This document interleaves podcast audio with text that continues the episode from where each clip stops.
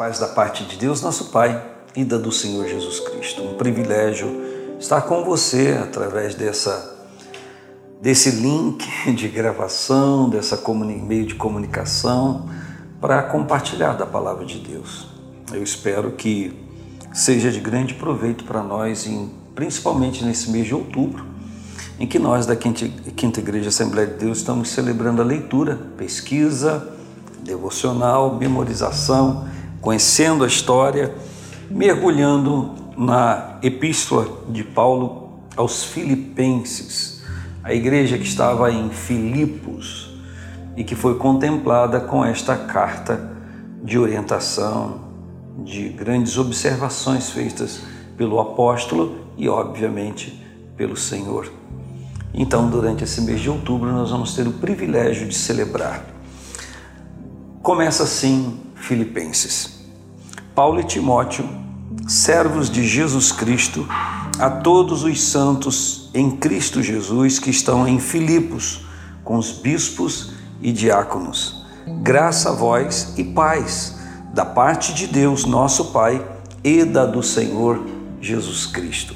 Nessa introdução da sua carta, Paulo ele diz a quem está endereçando a carta, a quem ele está reportando a palavra que ele libera, que ele envia, e posteriormente ele faz a saudação que nos é comum no meio evangélico, paz do Senhor Jesus, que nos é comum a alguns. Alguns já estão em, já, já tem como um desuso é, chegar para uma pessoa e, na verdade, o uso se atém mais ao ambiente, ao local. Existem pessoas que ficam com vergonha de saudar o irmão com a paz do Senhor.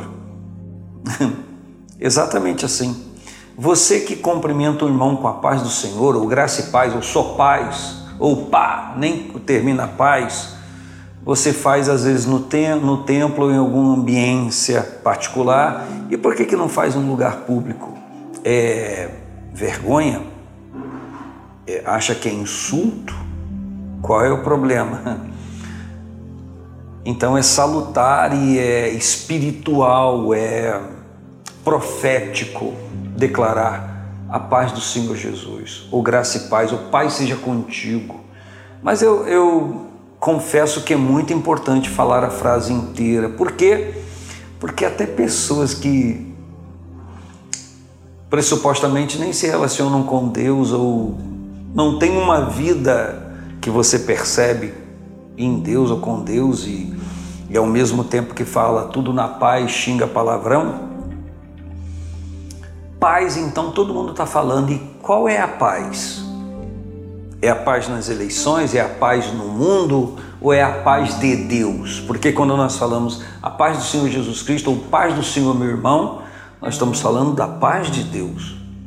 Aquela que o próprio Paulo aos Filipenses diz que é a paz de Deus que excede todo entendimento, que é a paz de Cristo ele diz: graça e paz da parte de Deus, nosso Pai, e da do Senhor Jesus Cristo. Então é a paz de Deus e a paz de Cristo. E tem alguns que falam assim: o que é certo falar paz de, paz de Deus ou paz de Cristo? O certo é falar. Quer seja a paz que venha de Deus ou de Jesus, nós estamos falando de um ser que, que andam junto, de seres que andam junto, tanto Deus Pai como Deus Filho. Dá para compreender isso?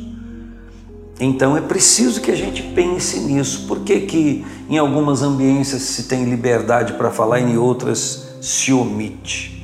Você já chegou num lugar público e viu um irmão falou, Pai do Senhor, meu irmão, ele. Ah, ah, ah.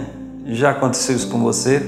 A pessoa não responder, não comunicar paz. Eu não estou dizendo por conta de correria, por conta de. Eu não estou falando isso, porque às vezes na correria você omite mas não foi é, por intenção de fazer.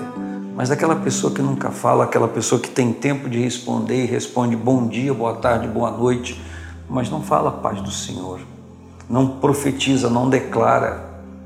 Quando eu digo paz do Senhor a alguém, pressupostamente estou dizendo que estou vivendo aquela paz e naquele momento estou declarando aquela paz. Você sabe o que Cristo disse aos discípulos? Quando vocês chegarem numa cidade, libere a paz profetiza a paz, declara a paz, apregoe a paz. Se ela não receber a paz, sacuda a veste, a veste que vocês estão, é, bata, tira o pó.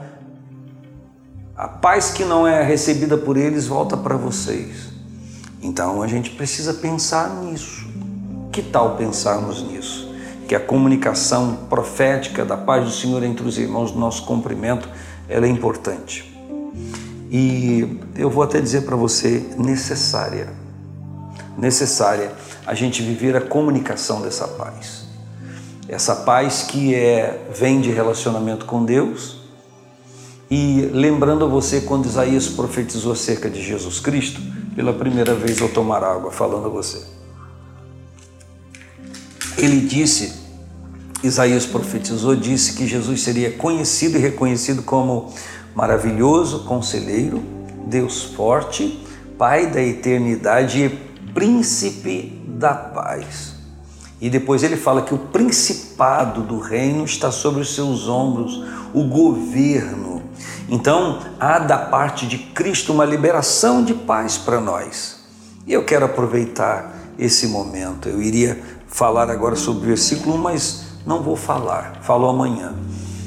A paz de Deus, a paz de Cristo está aí dentro da sua casa a paz de Cristo está aí no seu ambiente de trabalho. E agora o mais importante, a paz de Cristo está aqui em você. Você tem paz com Deus, você tem paz consigo mesmo, você tem paz com o seu próximo, você tem paz com a sua família. Você é o tipo de pessoa que tem paz com todo mundo na rua, se harmoniza com todo mundo, mas chega em casa é uma guerra só. Como é que funciona isso? É importante pensarmos nisso necessário pensarmos nisso. Porque uma pessoa, para ter a paz de Deus, precisa ter paz com Deus. Precisamos ter paz com o Senhor, porque se não tivermos paz com o Senhor, como teremos a paz dele? Você pode compreender isso? Então, antes que eu ministre a alguém, que eu profetize a alguém, que eu declare a alguém a paz de Deus, a paz de Jesus, o paz com Deus, paz com Jesus, eu pressupostamente devo ter essa paz, preciso ter. Quando a gente lê Romanos, no capítulo 5, diz: Sendo, pois, justificados pela fé, temos paz com Deus, por nosso Senhor Jesus Cristo. Então, quando alguém é justificado pela fé no Senhor, essa pessoa tem paz com Deus. Paz com Deus aqui é não tem guerra, é, um, é um, uma sintonia de relacionamento. Então, quando alguém é justificado pela fé em Cristo, passa a ter paz com Deus. Quando alguém tem paz com Deus, se cumpre o que diz Filipenses 4, 6. 4, é, 7 diz, 4:7 diz: "E a paz de Deus que excede todo entendimento guardará os vossos corações e os vossos sentimentos em Cristo Jesus." Então, uma coisa é ter paz com Deus e, por conseguinte, viver a paz de Deus. Se eu tenho paz com Deus, eu tenho a paz de Deus. E se eu tenho paz com Deus e a paz de Deus, eu tendo a paz de Deus, eu posso profetizar a paz de Deus. É diferente de alguém que você conhece que diz assim: e aí, tudo na paz? Que paz? Será que essa pessoa está perguntando se eu estou em conflito comigo mesmo? Ou se ela está se referindo à paz de Deus? Você pode me ter como chato, fique à vontade. Mas quando você diz paz a alguma pessoa, paz, tem um dia de paz, tudo na paz. Se você não falar que é a paz de Deus ou é de Jesus, você não está se referindo à paz, está tão somente apregoando ou perguntando se ela está em paz consigo mesmo, está tudo tranquilo, está tudo tra... antigamente era e aí tudo jóia, tudo tranquilo. E agora tudo na paz. Isso não é referência do que Paulo está dizendo aqui. Ele disse: graça a vós e paz da parte de Deus nosso Pai e da do Senhor Jesus Cristo que possamos não só ter paz com Deus, viver a paz de Deus e ter a graça de apregoar e profetizar aos outros a paz do Senhor. Um grande abraço, Deus abençoe.